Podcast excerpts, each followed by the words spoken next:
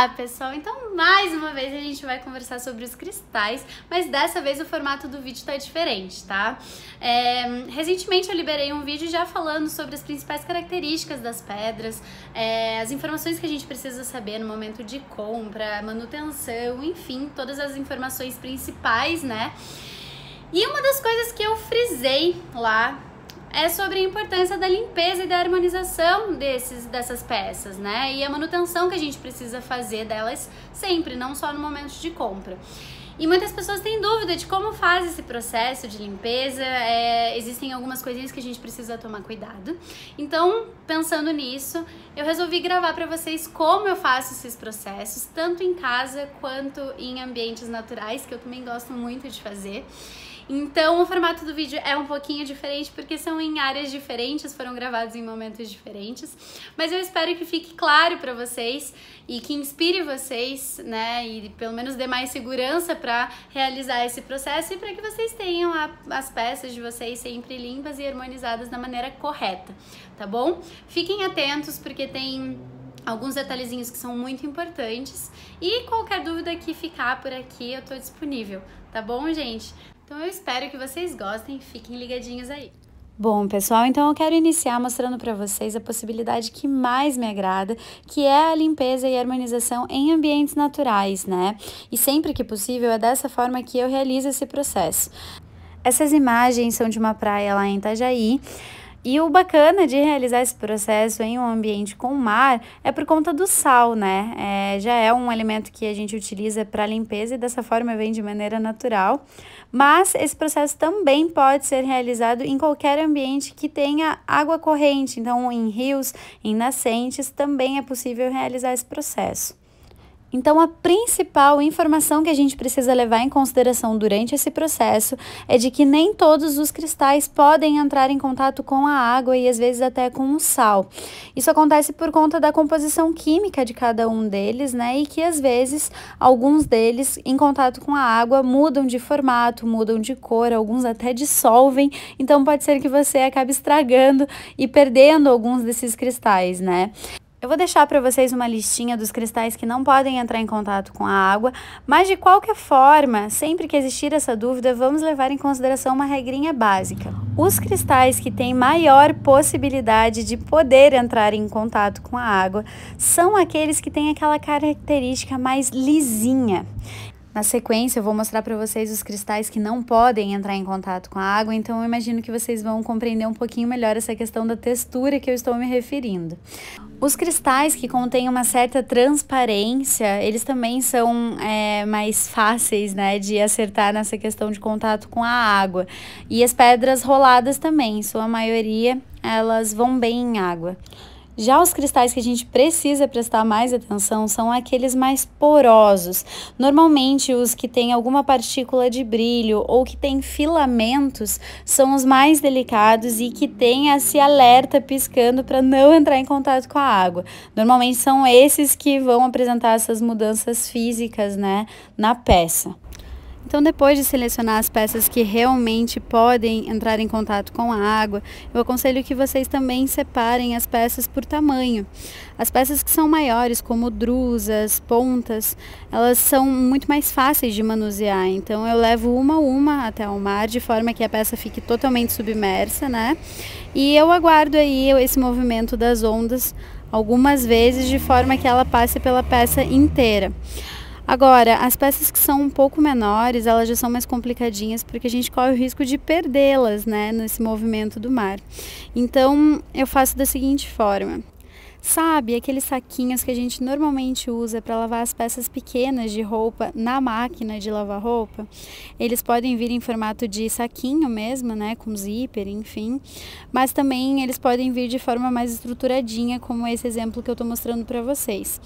Não importa, é, nesse caso elas vão ser úteis para que as pecinhas é, menores, né, as pedras menores, não se percam com o movimento do mar.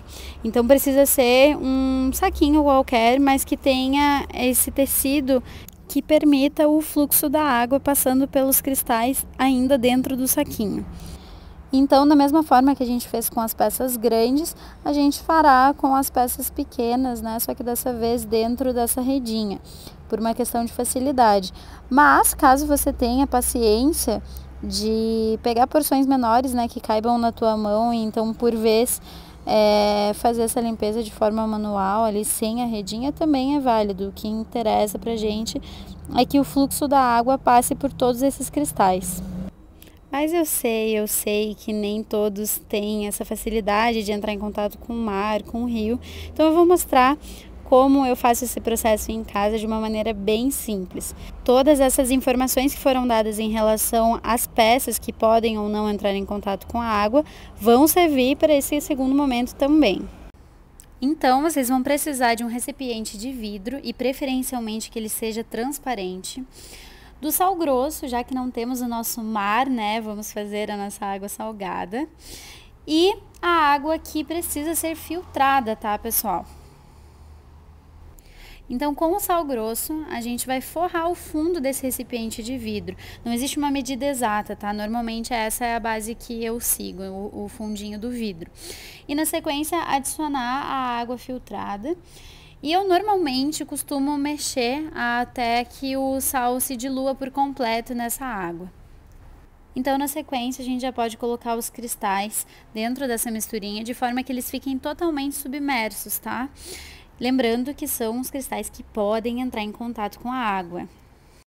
Já para os cristais que não podem entrar em contato com a água, a gente tem algumas alternativas. Uma delas é pegar outro recipiente de vidro, preencher com um sal grosso de forma a fazer uma caminha para esses cristais e, na sequência, posicioná-los em cima desse sal. Outra opção seria utilizar a selenita como ferramenta de limpeza.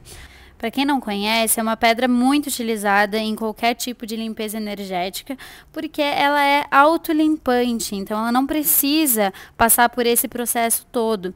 E ela tem esse poder de limpar outras pedras também. Então ela é uma opção.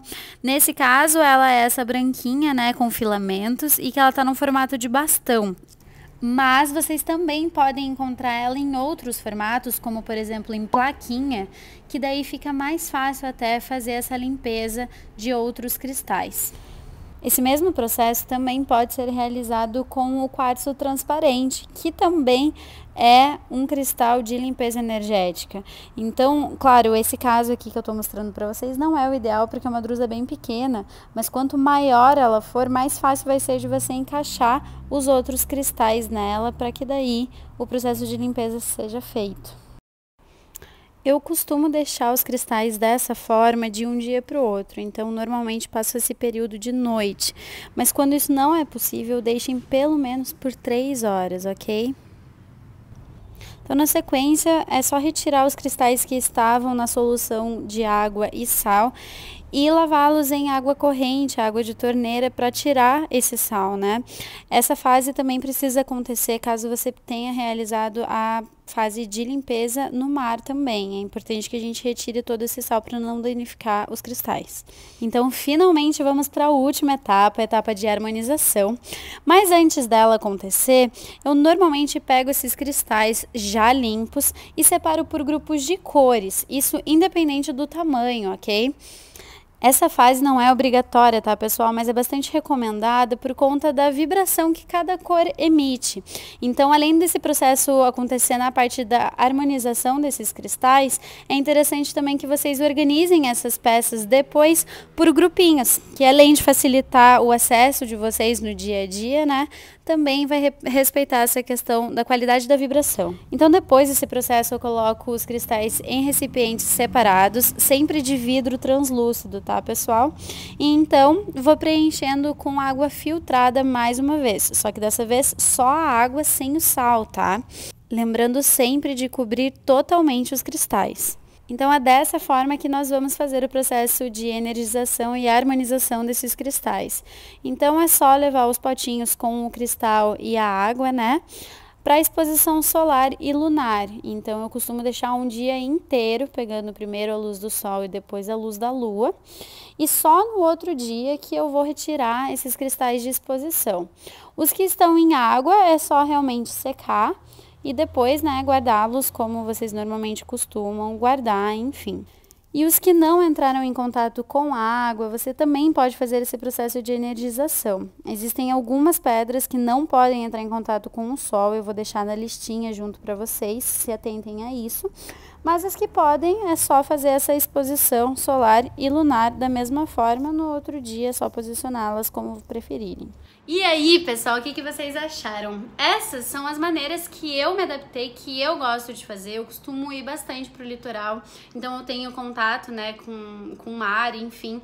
Se você não tem essa possibilidade, então realize essas é, versões de limpeza né, em casa. Existem outras formas também, como com defumação, com incensos, né? Enfim, existem outras formas também.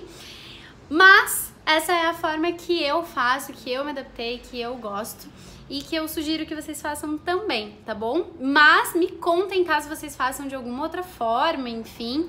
E caso tenha ficado alguma dúvida também, pode deixar aqui nos comentários, me mandar por direct, tá bom? Então é isso, gente. Espero que tenha ajudado vocês de alguma forma e até a próxima.